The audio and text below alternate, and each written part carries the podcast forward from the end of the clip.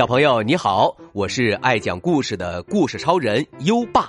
你想跟优爸聊天吗？想收到优爸的礼物吗？在微信搜索“优爸讲故事”五个字，关注优爸的公众号吧。优爸给宝贝儿准备了图书、奖状和荣誉勋章，快来公众号领取吧。好了，接下来让我们一起听一听《金发女孩和三只熊》。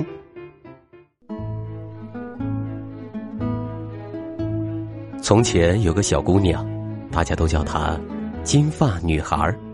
新来镇上的人赞美她：“哦，多乖的孩子。”邻居们撇嘴却说：“也许，也就您会这么认为。”一天清晨，妈妈叫金发女孩去邻村买松饼，并严肃的叮嘱她：“你得保证，绝不从森林抄近路。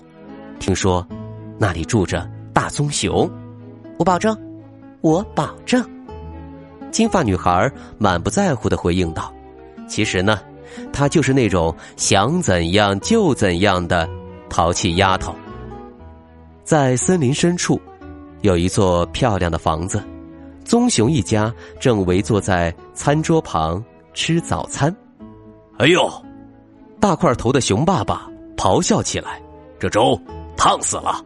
把我的舌头弄得火辣辣的，熊宝宝也叫道：“我也吃不下。”熊妈妈说：“哈，还真是太烫了。”我想想，熊爸爸低头想了想，为什么不趁着凉州的时间出去兜兜风？哎，好主意！棕熊妈妈高兴地说。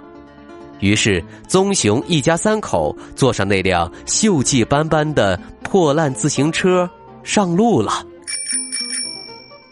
另一边，金发女孩果然没有听妈妈的话，从森林抄近路。她果然在森林里迷路了。金发女孩越走越累，急得都快哭出来了。就在这个时候，她看到了一座漂亮的房子。没错，就是棕熊家。金发女孩擦了擦眼泪，跑到了房子前，连敲了好几下门，都没有人回应。她鼓起勇气推门进去了。金餐桌上摆着三个碗，碗里是香喷喷的粥。金发女孩的肚子已经饿得咕噜咕噜叫了。她一边自言自语：“不能怪我，不能怪我。”一边。捧起那个最大号的碗，可是这碗粥太烫了。哎呦，他一口把嘴里的粥吐掉了。尝尝中号碗里的吧，又太凉了。接着，他舔了舔小号碗里的粥，不烫不凉，刚刚好。金发女孩喜欢的不得了，把一碗粥全倒进了肚子。吃饱喝足后。金发女孩又变成了那个淘气的丫头，她决定在房子里四处瞧瞧，看有什么好玩的。没出三秒钟，她就发现屋里到处是粗粗的鬃毛。她捡起一撮鬃毛闻了闻，自以为是的说：“嗯，他们肯定养猫了。”转了一圈后，金发女孩看到客厅里有三把椅子，她正好玩累了。于是就想爬上那把最大的椅子休息一下，可椅子硬邦邦的，他怎么都坐得不舒服。他又坐进中号椅子里，这把椅子太软了，金发女孩一坐上去就陷进去了。他努力的挣扎了好几下，才从椅子上下来。接着，他坐进那把最小的椅子，不硬不软，刚刚好。他喜欢的不得了，就在上面摇呀晃呀。他正玩的开心的时候，突然传来咔嚓的一声，椅子被金发女孩晃散架了。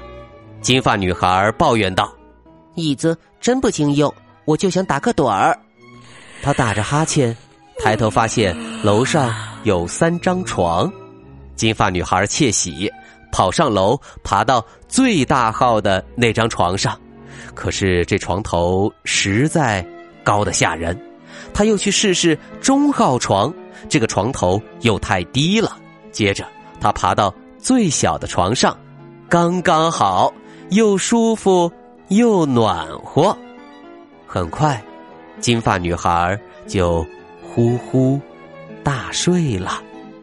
她根本没有发现棕熊一家三口回来了。三只饥肠辘辘的熊走进餐厅时，简直无法相信自己的眼睛。熊爸爸大喊：“有人动了我的粥！”熊妈妈大叫：“也有人动了我的，也动了我的粥。”熊宝宝委屈的把碗给爸爸妈妈看，都喝光了。客厅里，棕熊一家又被吓了一跳。熊爸爸大喊：“有人坐过我的椅子！”熊妈妈大叫：“也有人坐过我的，也坐过我的椅子。”熊宝宝看着一地的木头零件，哭了起来。都散架了。三只熊蹑手蹑脚的爬上楼去，他们不知道会发现什么事情。走到。房间门口，他们就发现了金发女孩在熊宝宝的床上呼呼大睡。熊宝宝委屈的说：“有人躺过我的床，现在他还躺在上面呢。”熊爸爸怒吼了一声：“嗯，你是谁？”睡梦中的金发女孩立马被吓醒了，眼珠子。都快蹦出来了，他根本来不及和棕熊一家解释清楚，哧溜一下滑下床，嗖的跳出窗外，飞奔回家了。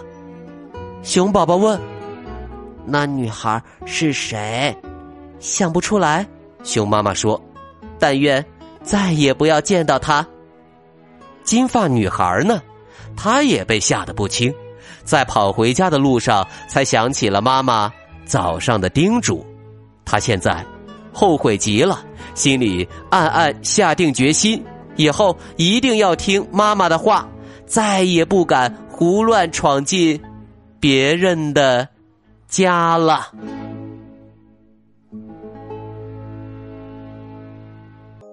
好了，今晚的故事就先讲到这里。现在优爸要考考你了：金发女孩睡了谁的床呢？快到文末留言告诉优爸吧，宝贝儿还想听更多优爸讲的故事吗？点击文中故事合集图片即可进入小程序收听，里面有一千多个故事在等着宝贝儿哦。今晚的故事宝贝儿喜欢吗？点亮文末的再看，把这朵小花花送给优爸吧。好了。到该睡觉的时间了，宝贝儿，还记得我们的睡前仪式吗？第一步，盖上你的小被子，不要着凉。第二步，跟身边的人说晚安。嗯，做的不错。第三步，闭上眼睛，让我们听着美妙的音乐和诗歌入睡吧。优爸，祝你好梦，晚安。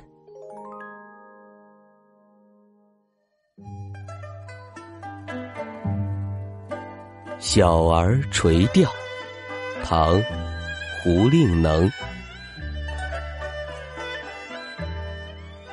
蓬头稚子学垂纶，侧坐莓苔。草映身，路人借问，遥招手，怕得鱼惊，不应人。